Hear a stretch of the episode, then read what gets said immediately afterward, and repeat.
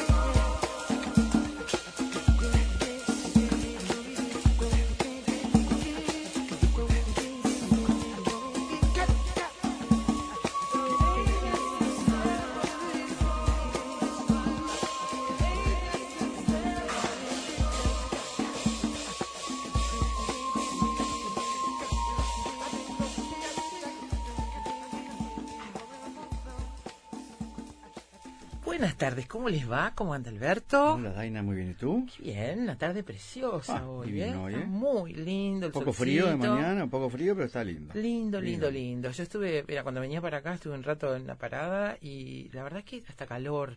Estaba el abrigo con solcito y bueno, el abrigo capaz que era demasiado para ese momento y esa hora, pero la verdad que un día hermoso, me gusta mucho, mucho.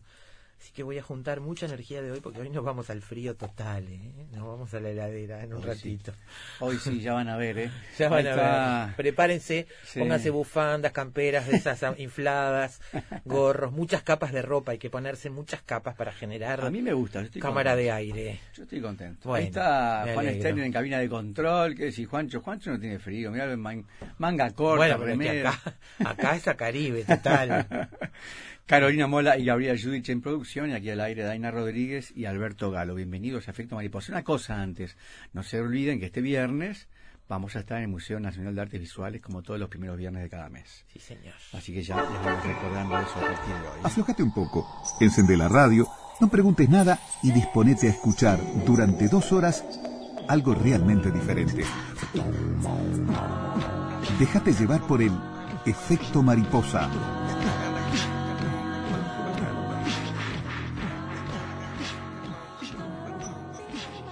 Perdóname, Juan, que hablé arriba de. pero quería decir eso, si no, después nos olvidamos. Mira. Repetilo, porque si no, ¿Se escuchó? ¿Se entendió, Juan? ¿Se, ¿Se entendió? Que- Bien, Bárbaro, perfecto, gracias. Perdón, Museo perfecto. Nacional de Artes Visuales este viernes. Muy bien, los esperamos a todos. Amigos, el título para hoy es Ártico, Arctic. Es el título de una película islandesa del año 2018 protagonizada por Mads Mikkelsen como un hombre varado en el Ártico que lucha por su oportunidad de rescate. Un estrés esta película que por favor terminé agotada después de verla. En el Ártico la temperatura puede bajar hasta menos 70 grados. En ese desierto helado, hostil, alejado de todo, un hombre lucha por sobrevivir. A su alrededor, la inmensidad blanca y los restos de un avión que le ha servido de refugio, vestigio de un accidente que suponemos lejano. Con el tiempo, este hombre ha aprendido a luchar contra el frío y las tormentas, a cuidarse de los osos polares y a buscar comida. Y allí lo encontramos. Cuando ya está casi habituado a eso, suceden cosas que lo obligan a eh, cambiar su rutina. Y bueno, es Matt Mikkelsen, que está, muchos críticos dicen en el mejor papel de su vida. Yo creo que es un muy buen actor siempre, siempre muy sólido. Ya veremos, ya hablaremos de él.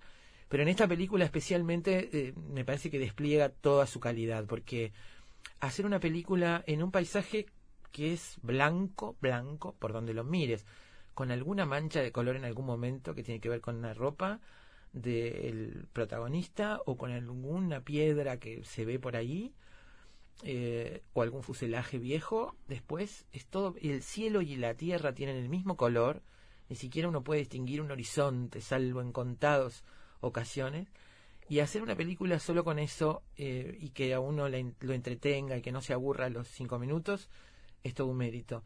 Hay algunos ejemplos de películas protagonizadas por un solo eh, individuo y que tienen, como en este caso, tres líneas de diálogo en toda la película, pero con un guion que nos atrapa desde el primer momento y la verdad que uno termina realmente comprometido con ese personaje y con un agotamiento, te diría, emocional y físico este, que la película traslada. He dicho esto como advertencia, porque claro, para mí es una excelente película, pero bueno, no es para todos los gustos, ¿no? Este, esa, esa cosa un poco pasaba con Robert Redford en aquella Todo está perdido, ¿te acordás, no? Sí, sí, totalmente, te iba a decir ahora, ¿no? Solito toda la película, en este en ese caso en el medio del mar, ¿no? Exactamente, es lo mismo, digamos, exactamente lo mismo. Eh, bueno, eh, es una película que lamentablemente no ha pasado por cines, no está en las plataformas de streaming, por lo menos en las que consumimos acá, así que hay que buscarla en internet, en algunos sitios quizás se pueda ver online, hay que ver, hay que buscarla. Lo primero que vamos a hacer es hablar de esta película de Matt Mikkelsen contra los elementos. En entrevista, en diálogo con Wilmar Umpierres, periodista, crítico de cine, que fue quien nos recomendó además esta película para Efecto Mariposa, que nos va a dar para muchas cosas. Me quedé con ganas de verla, ¿eh? No, no, no llegó. no, no, no, alcanzaba WeTransfer, ¿eh? No, no, es terrible lo que pesa. está en muy buena calidad, entonces pesa muchísimo. Este, pero bueno, cuando quieras la puedes. Sí, sí, sí. bueno, lo segundo, vamos a comentarles algo sobre cómo afecta justamente lo que decía Daina, este frío extremo, cómo afecta al cuerpo humano, cómo está preparado o hasta dónde para estos fríos extremos el cuerpo humano. Vamos a comentarles algo sobre esto. Y un gen específico que tienen los inuits, Alberto, que los ha preparado para vivir en esos lugares donde solo ellos pueden vivir, digamos. Sí, sí, sí. Este, por lo menos sin grandes consecuencias. Le ponemos un poco de música a la tarde, repasando justamente películas que giran en torno a un único actor, lo que decía Daina recién. Ahí mencionamos una, pero hay otras, hay varias. Hay otras, ¿eh? varias, todas en lugares diferentes y con motivos diferentes, aunque muchas tienen que ver con la supervivencia, ¿eh? también, muchos de los que podemos mencionar esta tarde. Y después la actualidad geopolítica en el Ártico a la luz del cambio climático. El polo se derrite. Eh, yo recuerdo, Alberto, cuando hicimos eh, De Terror como título, ¿te acordás? El buque de terror, la expedición para el paso noroeste en el Ártico, y le llevaba años. Bueno, a Munsen le llevó tres años, que fue el primero que pudo hacer esa ruta, atravesar esa ruta tres años esperando que un barco pudiera moverse porque ha quedado en el invierno en, medio del hielo, ¿no? Varado en, el hielo. Eh, hoy se hace sin consecuencias de ningún tipo para los barcos que cruzan ese lugar, porque bueno, es el lugar del mundo que se deshiela, que, tiene, que cambia de temperatura con más este, velocidad, cuatro veces más que el resto del planeta, está sufriendo el cambio climático, lo están sufriendo sus habitantes, pero además esto hace que tanto por el tema de la ruta como por el tema de los yacimientos que hay debajo de ese hielo que ya existe cada vez menos, este, hay una disputa geopolítica intensa. Vamos a conversar con la doctora Elena Conde Pérez, que es profesora titular de Derecho Internacional Público en la Facultad de Derecho de la Universidad Complutense de Madrid. Es licenciada en Derecho y doctora en Derecho por la Universidad Complutense y como internacionalista completó su formación en los más prestigiosos centros españoles y extranjeros. Es investigadora principal del proyecto de investigación La carrera por el Ártico, cuestiones de derecho internacional surgidas a la luz del cambio climático. Esta eh, experta es bastante optimista en cuanto a que los conflictos se dirimen por las normas internacionales y que hay más cooperación que enfrentamiento, aunque quizás en los últimos meses esto pueda haber cambiado, cosa que le vamos a preguntar, ¿no? Por el, las posiciones que están adoptando. Bueno, Canadá, Rusia, Estados Unidos, China, Dinamarca, muchos tienen intereses allí y están jugando pulseadas por la soberanía para poder usufructuar estas ventajas que da, aunque parezca una paradoja, el cambio climático en esa parte del mundo. Y están los nenes grandes, eh, que siempre preocupan. Por ¿eh? Están favor. ahí donde están en todos lados. ¿eh? Eh, para, para terminar, vamos a hacer un viajecito por el Ártico. Una vueltita en barco por el Ártico.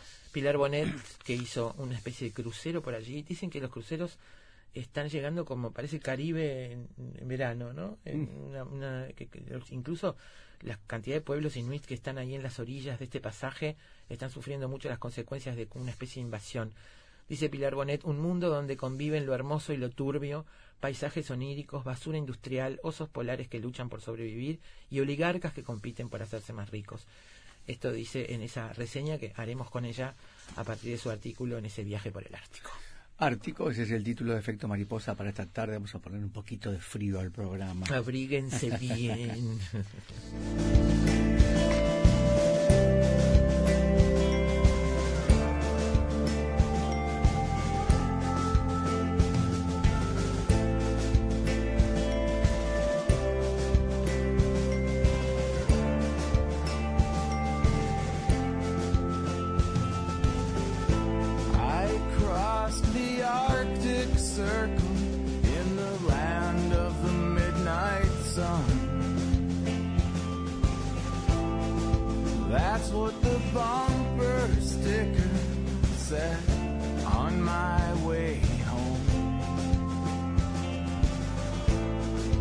When I was young,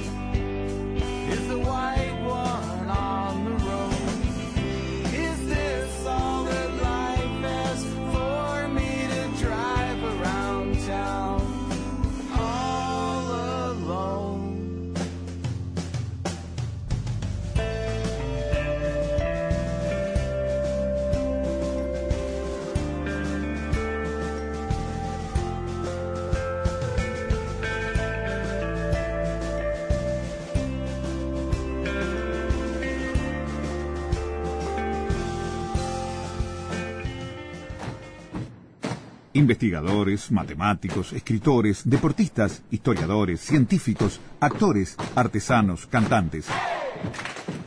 Todos ellos, desde cualquier parte del mundo, se encuentran todas las tardes en Efecto Mariposa.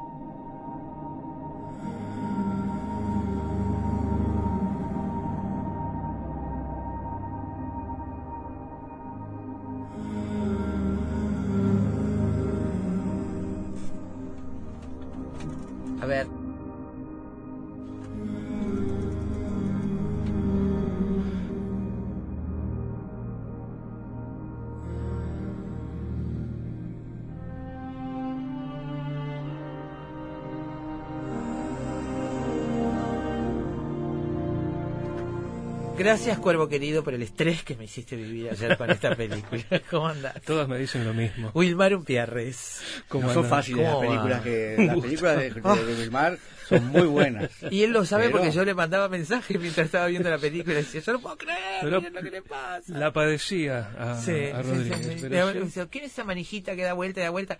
Claro, porque seguro, pero está bien, pero yo no entiendo por qué tiene que sacar el dínamo del fuselaje tan lejos e irse para, porque no para tenía, darle manivela a la batería. porque no te- no tenía recepción, este, porque el avión Ah. estaba en un lugar bajo. Me explican bien, eso por- porque yo no la vi. Sí. Muy bien. No, leí ¿Cómo por ahí que era un? SOS y una cosa Mm. así. Sí, sí, funciona como Este, radio, digamos. Exactamente. Bueno, una la, la película Ártico, ya lo dijimos, Max Mikkelsen contra los elementos, él solo y su sombra, este, contra que casi no hay sombra ahí, contra todos los elementos. Una película que a priori uno dice, bueno, un actor solo durante una hora y cuarenta que dura la película, en el medio de esa cosa blanca que no hay ni, ni cielo y tierra, es todo lo mismo, tratando de sobrevivir. Bueno, Bueno, no es cualquier sí. actor, ¿no?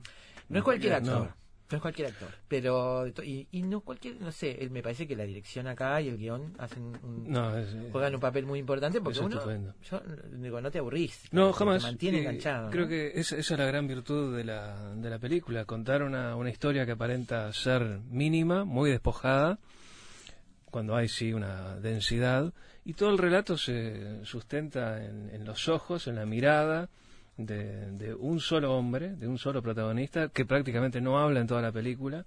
Eh, habla por primera vez, digo habla porque es un- Sí. una, una expresión, a los 13 minutos de película.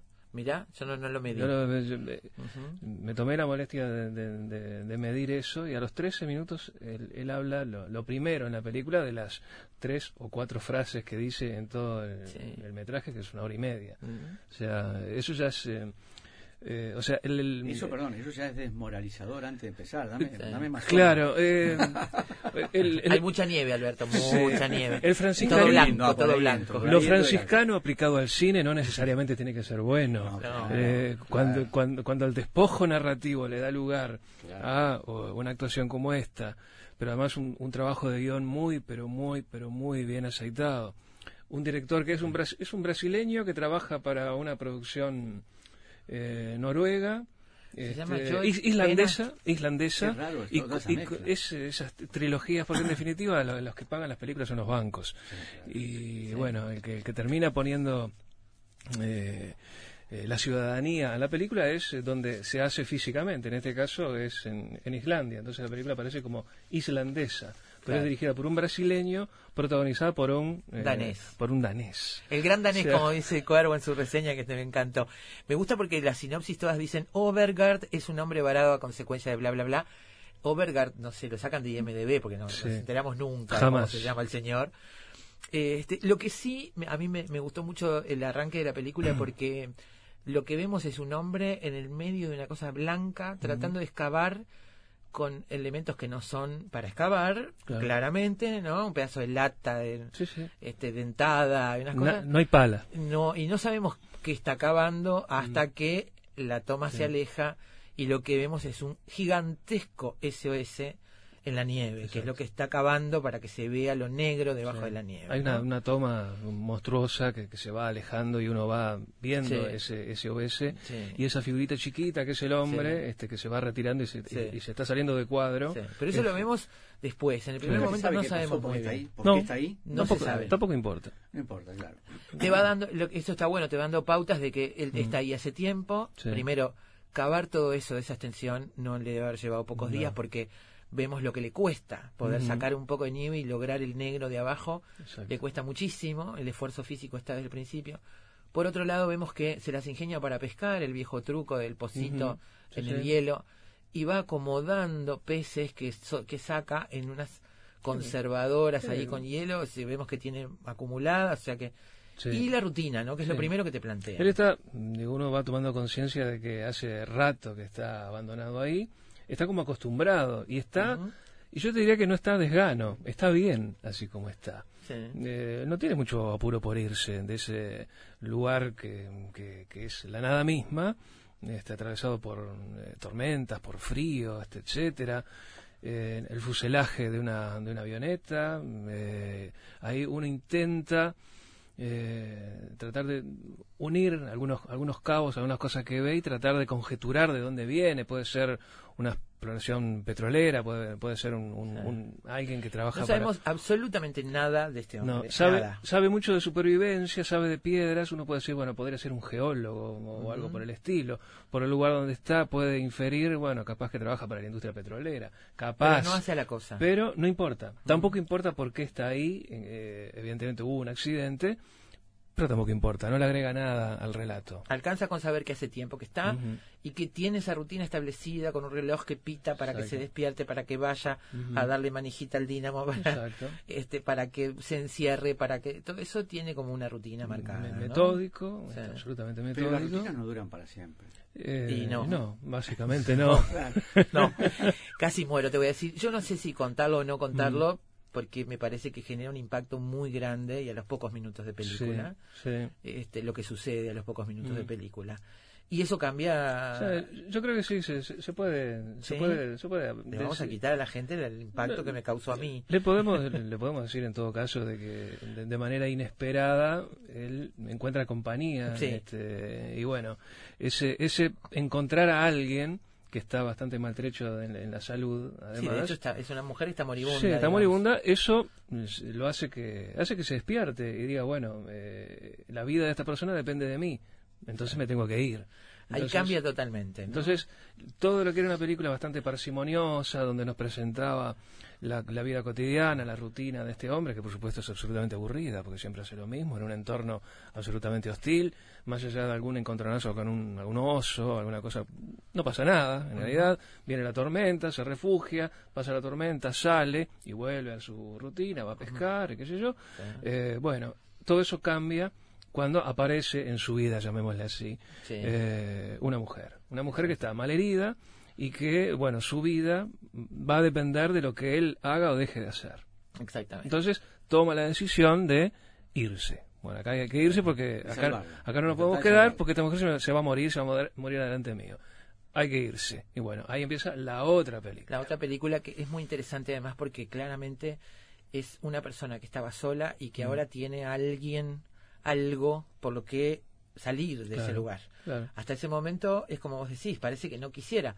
A pesar de que está atento a todo lo que pasa, Sí, de hecho, bueno, hay Él momentos que porque- enciende una bengala, Sí, sí. en fin, trata de, Es su de mecánica decir dónde de, está. de, de ir a, a dar manijita al, al dínamo para generar una señal de radio que, que lo haga localizable y qué sé yo. Exactamente. Bueno, hay una cuestión de, eh, de, de supervivencia casi casi primal, digamos, este, Sí. que bueno, dice, bueno, lo tengo que hacer Sí. porque no, acá en algún momento Claro. tengo que irme. Bueno, todo eso se acelera con la presencia de, de- de este nuevo Exactamente. protagonista, llamémosle. Y- Que changa toda la película, te voy a decir, porque como está moribunda, está acostadita, ahí Sí, la arrastra, la lleva, la trae. Balbucea El y nada hombre, más. Pero el está, esperan, pobre- está esperando, Daina. El Lo pobre está hombre. esperando a él. Sí. No, no creo, no creo, No, pero no, ella ya tiene, tiene una historia, pero nos vamos a enterar. tiene una historia que no un- se Le digo a Daina porque a Daina le No, porque yo me muero, este me, encanta No. más Mikkelsen. tiene, tiene un recorrido Este. y, y bueno, todo lo que tiene que ver con, con la parte más física de la, de la película está muy bien lograda también. El hecho de, de cómo se, eh, se relaciona con el, con el entorno que le, que le rodea, pero también este, con, Sí. con algún accidente natural y otros no tan naturales. Bueno, cómo es que se enfrenta a eso, tiene nociones de supervivencia, de rescatismo, este, o sea, sabe lo que, lo, lo que, lo que tiene que hacer. Y, y hay otra cosa que también eh, me parece que está muy bien valorado en la película, que es, a pesar de que él tenía como su universo más o menos funcionando, Mm. El hecho de que aparezca este otro protagonista de la historia eh, da lugar también a que aparezcan algunas cosas que él no estaba manejando. Mm. Por ejemplo, Sí, el valor de un encendedor Mm. en ese mundo, claro. ¿no? Este, que aparece junto con este Exactamente. persona. Es un premio que le, Es que un le llega. premio que le llega, ¿no? Yo cuando prendía, lo prendía para probar y miraba la llamita y decía, apaga eso, que se te va, termina el gas.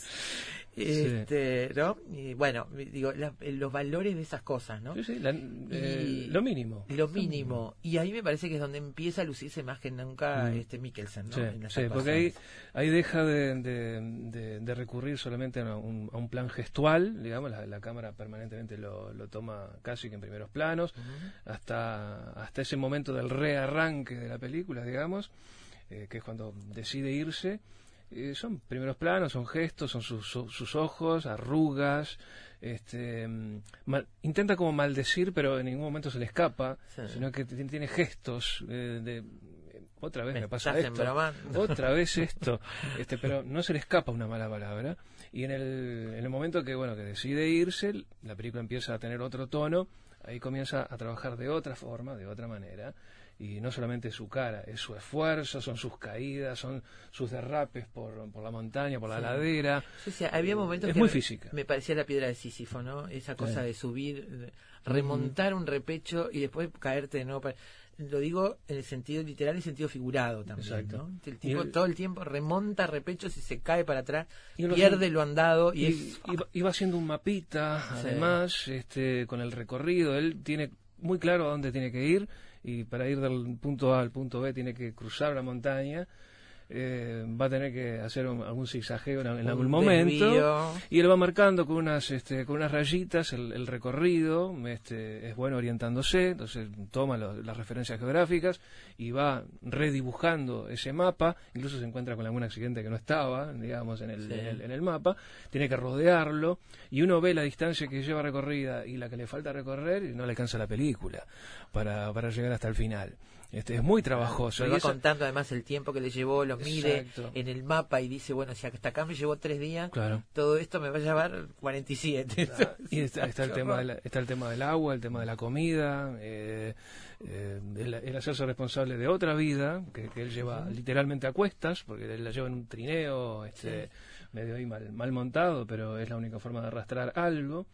Y, y bueno, esa sensación de que está abandonando un hogar, de alguna manera, porque ese, ese fuselaje era su hogar, y bueno, se está lanzando a lo, a lo desconocido, si se quiere, todo para salvar a alguien. Sí. Eh, y ese, ese, esa idea de salvar a alguien es lo que le dispara a él esa, eh, eh, esa, esa suerte de, de- de impulso, digamos, decir, bueno, nos vamos de acá, pues es la única forma de eh, sobrevivir. Cosa con la que lucha también, ¿eh? O contra la Mm. que lucha, porque bueno, hay momentos donde es un tema de supervivencia propia también, el arrastrar o no a esa Exacto. persona.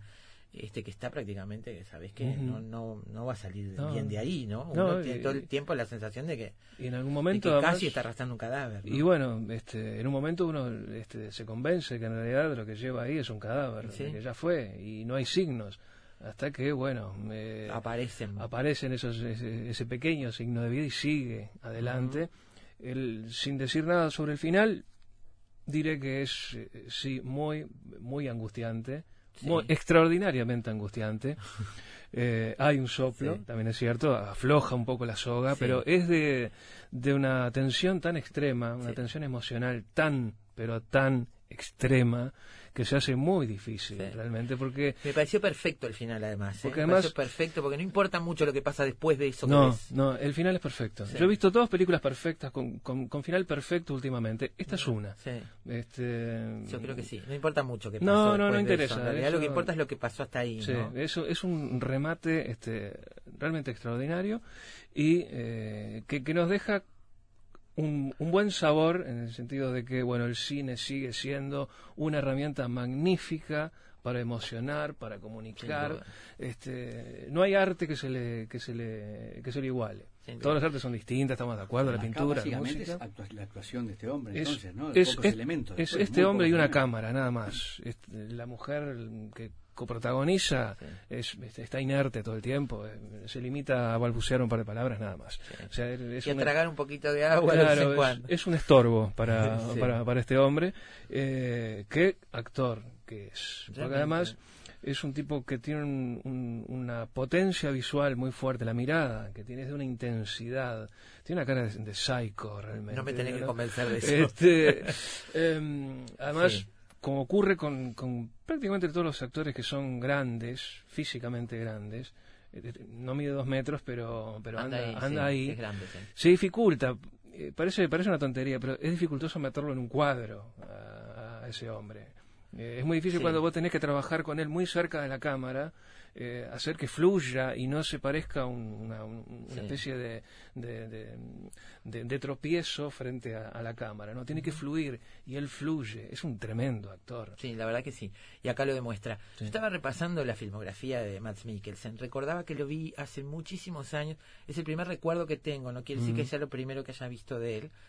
En una película extraña que se llama I Am Dina, que es una Sí. película muy rara, que tiene Sí. una estética hermosa y un cuento que por momentos parece maravilloso y por momentos cursilongo. Mm, ujú. No sé dónde ponerla, pero a mí me impresionó mucho. Sí. Sobre todo la música que tiene esa, Es esa película, sí. Y él hace una especie de fascista, nazi, Mm, fascista, mm. este, muy terrible, Y le- malísimo. Y le crees todo. Le crees todo.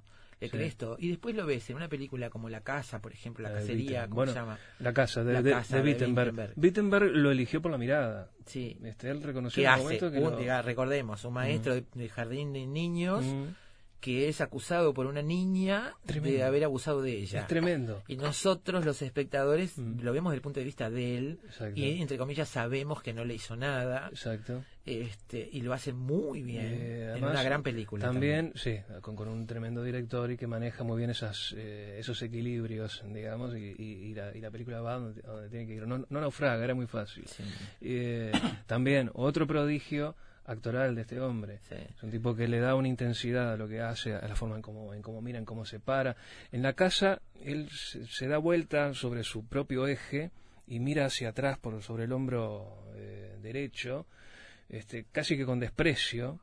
Y es de una fuerza, es, Sí. es- pero es un instante, es un segundo. Curioso porque ahora me hace acordar a otra película que me diste hace, no, hace, no hace tanto, Mm. poco, se llama Polar, Mm. Polar, con, Sí, esta sí. se llama Ártico. ella está en Netflix Donde- Exacto. le falta una que haga círculo y ya está círculo polar y ártico y tiene todo. Claro, donde es una especie como sí, casi de cómic posiblemente. Es un ¿no? cómic, es un cómic. Pero también él vive en, Mm. en la nieve, solo, Mm. en, una- en Sí. una- en un, en un rancho, y cerquita, Mm. eh, cerquita es, aparece Sí. una mujer también que, ¿no? Que él empieza a relacionarse Sí. de a poco, digamos. ¿no? también es cierto que hay una parodia, digamos, Sí, al, claro. al- al cine negro, al cine policial.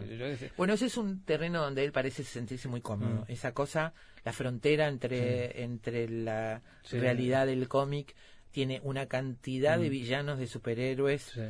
tiene películas de fanta- muchas películas de fantasía, tiene mucha película, claro, su físico y su lenguaje lo hacen un nórdico espectacular Sí, sí. para películas de ese tipo, de fantasías nórdicas. Sí, eh, habla un inglés muy muy neutro, ha hecho películas en Estados Unidos y pasa como inglés tranquilamente, Sí. ha hecho películas de, de- de- de tono británico y puede ser de estadounidense, tiene esta, eh, dentro de los cinco idiomas que habla, tiene esta eh, esa virtud de hablar un inglés este, que, que se ubica Sí. dentro de la geografía que él este, quiere desarrollar. Eh, es magnífico. Dice sobre este rodaje, que fue el rodaje más difícil de su vida, que adelgazó no sé cuántos kilos. Sí, fueron casi casi un mes. Sí, este, en el hielo ahí, en el ¿no? hielo, Yo sí, me sí. consolaba pensando en toda la troupe detrás, ¿no? En todos los camiones con, Exacto. con sopitas calientes y aire acondicionado que debía haber atrás de la cámara, porque cuando lo, lo convocan, este, es una estrella, es un, es un tipo exitoso, un tipo, un tipo conocido, quiero decir, se cotiza. Ya cuando estás a ese nivel, ya puedes pedir cualquier cosa que te lo van a dar. Y acá, eh, digamos que eh, sujetó bastante su, su tarifa porque le, le interesaba este, la película, este, le interesaba ese proyecto. Y bueno, se tuvo que, que, que habituar a vivir casi un mes en la, en, en la nieve.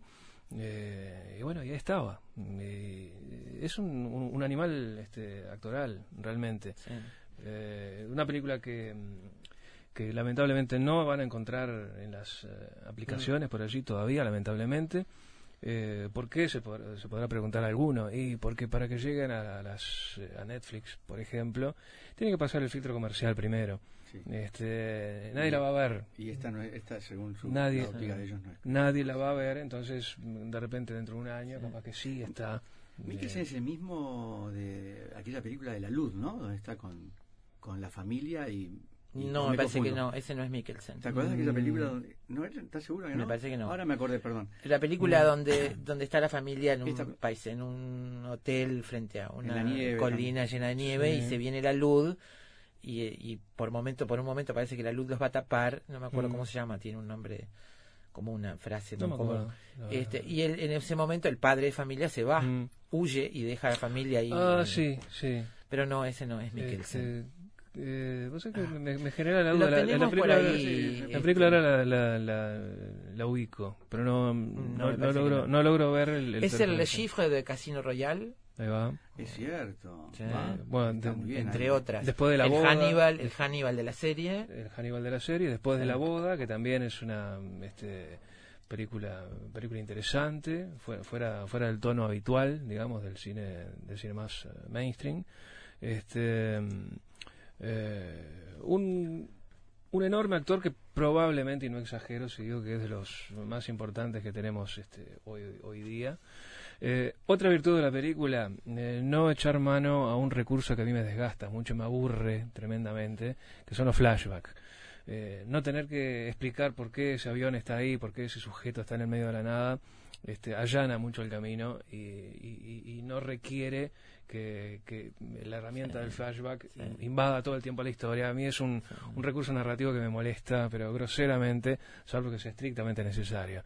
Este, y el 80% de las películas de hoy en día es eh, puro flashback. Suena facilongo lo, de- lo, de- lo del flashback, ¿no? Sí. Suena como... No sé cómo resolver esto y Claro, lo, hago. claro. Sí, es así. Esta es una película extraña porque, por un lado, me parece que no descubre nada en el género. O sea, Ujú. no descubre, quiero decir, es un género conocido, la supervivencia, todo. No vamos a encontrar Sí, sí. grandes novedades, pero la- para mí la mayor novedad es que no tiene ninguno de los clichés que tienen No, ese no, tipo no. de películas. Eh, eh, piensen en, eh, pueden pensar en Viven, esto es todo lo contrario. Seguro. Sí, Este, sí, sí. O en películas de, de esas Eh, de o- o- supervivencia que Claro, men- menos conocidas. este, Seguro. bueno, ¿no? Me acordé de Viven porque, bueno, tiene que ver por, a mí por me hace el- pensar mucho en. Viven por momentos. En la historia Este, real también, ¿no? sí, es decir, sí, decidís en algún momento ir. Bueno, hay que, hay que irse. hay que salir de acá, que ver cuando- cómo hago para encontrar Claro, algo, ¿no? Este, un poco cuando, cuando Parrado y Canesa deciden este, Sí, mandarse. en medio de y- la nada, Y ver bueno. qué pasa. Bueno, es lo que decide este hombre en algún momento, porque le- la supervivencia fundamentalmente de esa mujer de- depende de esa acción. De, Sí. Si no voy, se muere.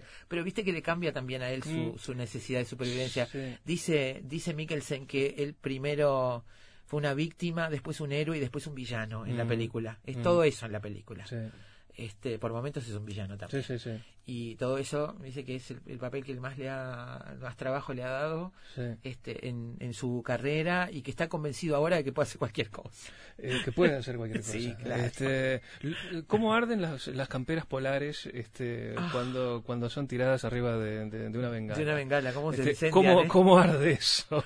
Cómo se incendian y cómo desprenderse de ese abrigo. Exacto. Te das cuenta del valor que tiene cada objeto, cada elemento. No tenés más remedio que arrastrar cosas porque todo eso tiene valor. Eso, eh, no, no hago este comentario de casualidad. No. Él decide quemar su abrigo. Claro. Lo único que lo mantiene vivo es su abrigo. Sí. O sea, esa- ese camperón de nieve Sí, este, sí, rojo. eh, bueno, él decide, en, en un acto de desesperación, desprenderse de eso, quemarlo. Eso no tiene reposición. Seguro. O sea, es el último cartucho. No pasás la noche. Seguro. No, o sea, no vivís los próximos 10 minutos Claro. sin esa campera. Él decide sacrificar lo único que lo mantiene vivo.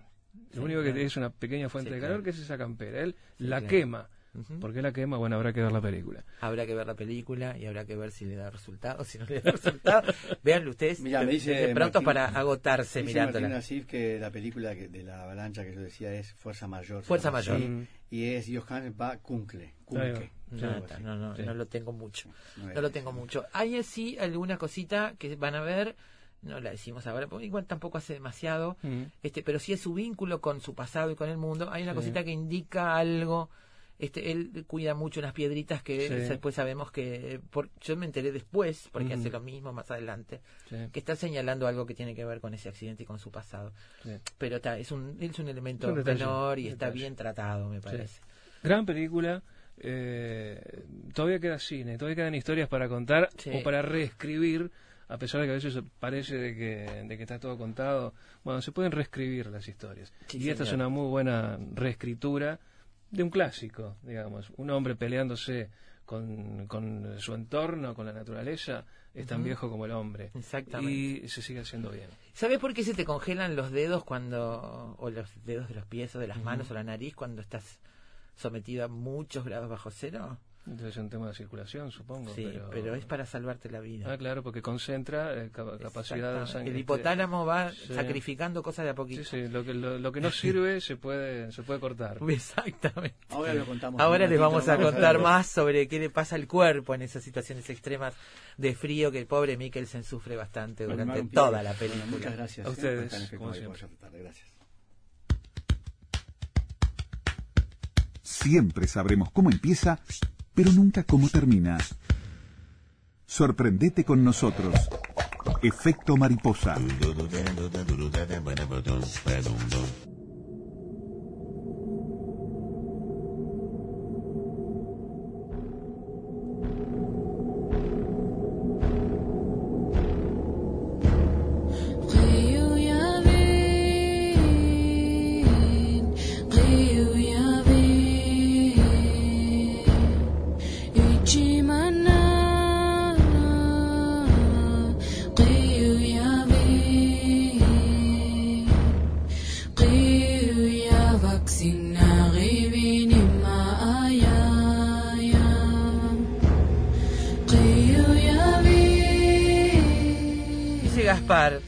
Tardes, qué casualidad, anoche vi la película Ártico, muy recomendable, excelente interpretación de Mikkelsen. No existen las casualidades. Por algo estamos acá haciendo efecto mariposa. Exacto. Dice, dice Gaspar, el guion me recordó la película de 2003 de Snow Walker, aunque en Ártico casi sin diálogo me llegó más. Sí, bueno, gracias Gaspar por el, por el mensaje, y gracias a todos por el eh, mensaje. Dice, ¿dónde se puede ver la película que están hablando? Dice este mensaje. Eh, bueno, no, no está en ninguna plataforma, hay que buscarla en internet a ver si la encuentran, pueden verla. Este, algunos sitios online, pero bueno, son un poco medio complicados. Este, hay que buscarla, buscarla por ahí. No, no está, no es fácilmente ubicable la película, les voy a decir. ¿eh? Bueno.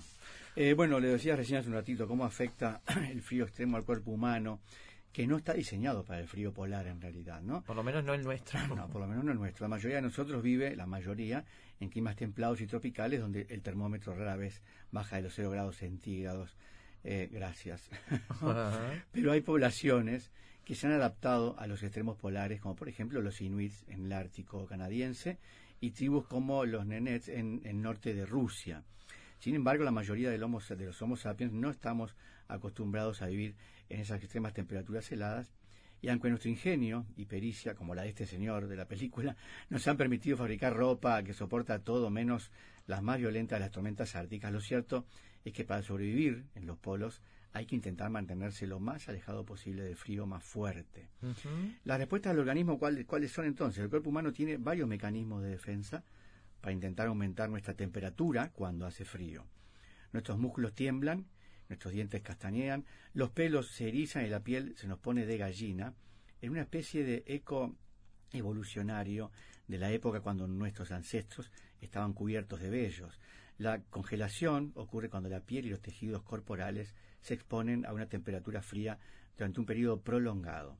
El hipotálamo, que mencionábamos hace un ratito, la glándula en el cerebro que actúa como termostato del cuerpo, estimula estas reacciones para mantener los órganos vitales del cuerpo, por lo menos hasta que encontremos algo de calor y un refugio.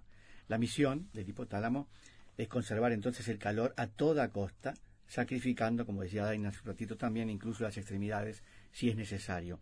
Es por eso que sentimos hormigueo en los dedos de las manos y de los pies cuando hace mucho frío. El cuerpo está manteniendo su sangre caliente cerca del centro, restringiendo el suministro de sangre en las extremidades, porque está todo concentrado más en el centro. Exactamente. Eh, en frío extremo y especialmente si la piel está expuesta a los elementos, ese efecto puede generar casos de congelación. Bueno, acá hemos tenido algún, hemos entrevistado, si te acordás, algunos, algún alpinista, me acuerdo Sí. de uno, de esos alpinistas que hacen los 8000, o sea que, que llegan a los 8000 metros de altura, que él decía, le faltaban algunos dedos, creo que dos de la mano, un dedo del pie también, ¿no? Es como habitual para ellos. El flujo de sangre se reduce y la falta de sangre caliente puede hacer que los tejidos se congelen y se rompan incluso. Claro. ¿no? Los animales que viven en estas zonas polares lo que tienen, la protección que tienen es, por un lado, que están cubiertos de un pelaje que atrapa el aire caliente cerca del cuerpo y genera esas cámaras de aire. Por eso decía de un eco atávico, un eco de supervivencia que se nos erice la piel. Se nos eriza la piel porque lo que buscan es teniendo como teníamos antes el cuerpo lleno de pelaje, generar esa cámara de aire entre la piel y el exterior, es decir, el, el pelo erizado genera una- un colchón de aire mucho más grande y poderoso para, para alejar el frío. Ellos están cubiertos de ese pelaje que atrapa el aire caliente cerca del cuerpo y también tienen grandes cantidades de grasa, a veces de varios centímetros de grosor. La grasa no es buena conductora del calor, así que la mantie- mantiene el calor dentro del cuerpo. Esto también ayuda. Los humanos de piel desnuda y con relativamente poca grasa simplemente no estamos diseñados para esos ambientes. Pero hemos aprendido a imitar esas cualidades. Los científicos lo que hacen es que se visten con varias capas para atrapar el aire caliente cerca del cuerpo, tal como lo hace el pelaje de los animales. En la película se ve esto claramente también, estas varias capas de, de, de ropa que van generando algo parecido a lo que el pelo que protege a los animales, ¿no? Este, el frío reduce los niveles de serotonina y el organismo tiene la necesidad de cubrirlos con alimentos altos en, carbohidratos. De acá, por ejemplo, que el chocolate sea fundamental. Eh, un adulto en situaciones extremas de frío puede quemar hasta 500 calorías por hora. La grasa tiene una gran concentración de mitocondrias y su función es quemar energía para dársela al organismo y mantener su calor. Esta es una característica presente en todos los mamíferos. Esos escalofríos, que son el reflejo del cuerpo ante el frío, tienen la misión de salvarnos la vida. El cerebro envía señales nerviosas a través de la columna vertebral a los músculos, los músculos se contraen y se relajan rápidamente y con esa rápida contracción se produce calor. Por eso tiritamos, porque producimos calor y porque además es una alarma, es una especie de alarma. El objetivo del hipotálamo es que el calor se conserve en el centro del cuerpo a toda costa, llegando entonces, como decíamos, a sacrificar las extremidades para poder llegar a este fin. Es por eso que sentimos hormigueo en los dedos. Cuando hace mucho frío, el cuerpo lleva el flujo de sangre caliente al centro y restringe su paso por las extremidades. Por eso, este, bueno, de alguna manera, la naturaleza decide que salvarnos la vida implique sacrificar las extremidades y mantener los órganos vitales funcionando el mayor tiempo posible. Eh, eh, hay algunas lecciones de la historia que advierten sobre los terribles efectos del frío extremo. Por ejemplo, cuando Hitler invadió Rusia en 1941, en el principio del invierno, en el hemisferio norte, las temperaturas cayeron a niveles similares a los que se han visto en los últimos inviernos estadounidenses. Miles de soldados entonces murieron congelados mientras vestían los uniformes de verano para una supuesta campaña corta. Los motores de los camiones y los tanques solo podían ser descongelados encendiendo fogatas por debajo de los vehículos. Las armas no disparaban porque la grasa se había fundido y al retirarse del fuego el agua hirviendo se congelaba en poco más de un minuto. El periodista italiano Curcio Malaparte recordó en su novela Caput cómo los veteranos de Frente Oriental que desembarcaban en la entonces ocupada Varsovia llegaban con los párpados congelados debido al frío extremo. En, cuanto a los automóviles, porque mencionábamos lo de los camiones, por ejemplo, el punto de congelación de la gasolina es cerca de menos 76 grados Celsius, pero el del aceite es de menos 40 grados Celsius. Y otros lubricantes se pueden poner más espesos, a temperaturas no tan bajas. El diésel normalmente queda bloqueado a menos 10 grados Celsius si no tiene aditivos especiales que le permitan mantenerse viscoso en temperaturas frías. Sí.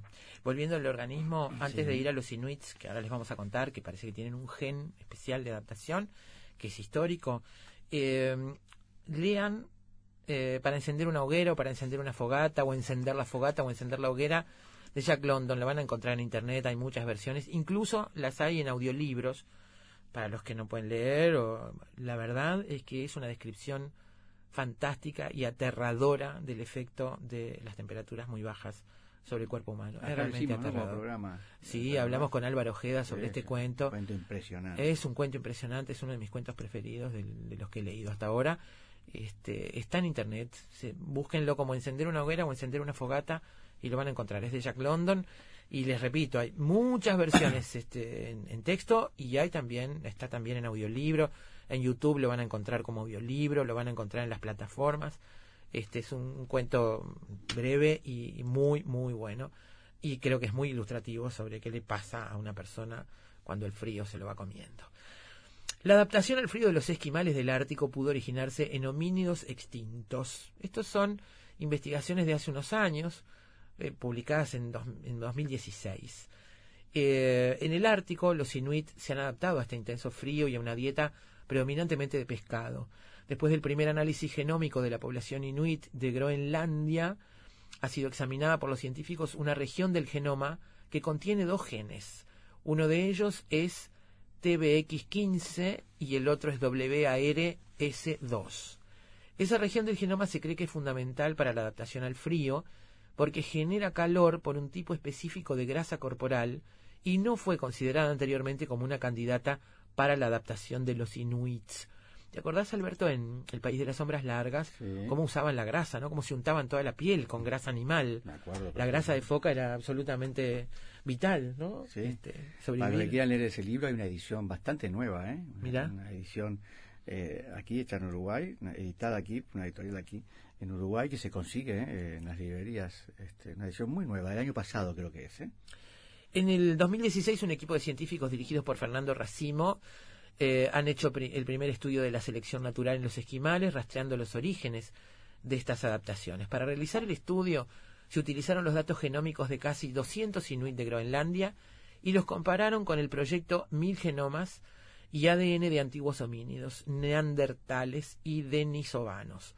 Los resultados publicados en la edición en línea de Molecular Biology and Evolution proporcionan pruebas convincentes de que la variante inuit de esa región que les decíamos, eh, esa región del genoma, llegó por primera vez a los humanos modernos de una población de homínidos arcaicos, probablemente relacionada con los denisovanos.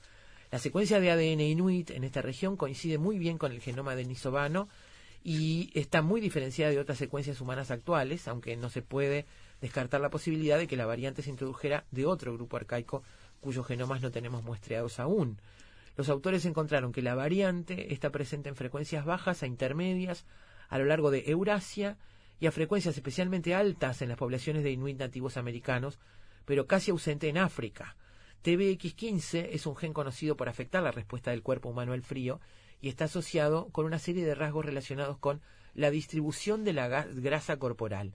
Los autores especulan que la variante arcaica puede haber sido beneficiosa para los humanos modernos durante su expansión a lo largo de Siberia y a través de Berinquia en las Américas. El equipo de investigación también trabajó para entender el papel fisiológico de la región, que puede ser de interés para los científicos preocupados por factores que ayudan a determinar el índice eh, de masa corporal y el metabolismo de las grasas. Y encontraron una asociación entre la región arcaica y la expresión génica de este TBX15 y el WARS2 en diversos tejidos como fibroblastos y tejido adiposo. Eh, esto hace además una morfología distinta a las personas, ¿no? El, el patrón de acumulación de grasa en las distintas partes del cuerpo hace que las personas tengan una morfología diferente y eso tiene que ver con la adaptación al clima, a la región donde viven, ¿no? Así como los osos polares terminaron siendo los únicos porque eran los que podían, los blancos eran los únicos que podían sobrevivir en ese Pasaban paisaje. inadvertidos, ¿no? Claro. Exacto, y los otros se fueron extinguiendo porque, bueno, en fin, después llegó un momento en que la naturaleza empezó a producir solo los blancos. Evolución. Exactamente, de eso se trata. Ártico es el título de Efecto Mariposa para esta tarde. Después de la pausa le ponemos un poco de música al programa repasando películas que giran en torno a un único actor, como es el caso de esta película.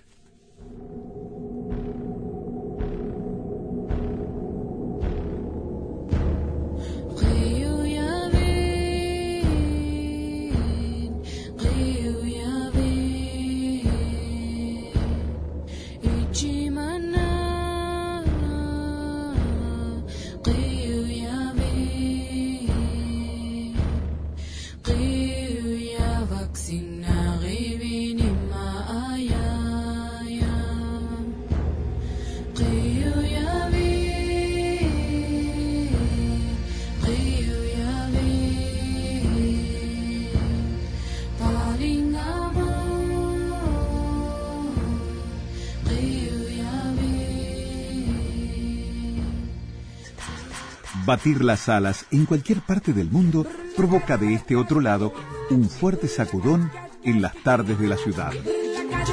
Efecto mariposa.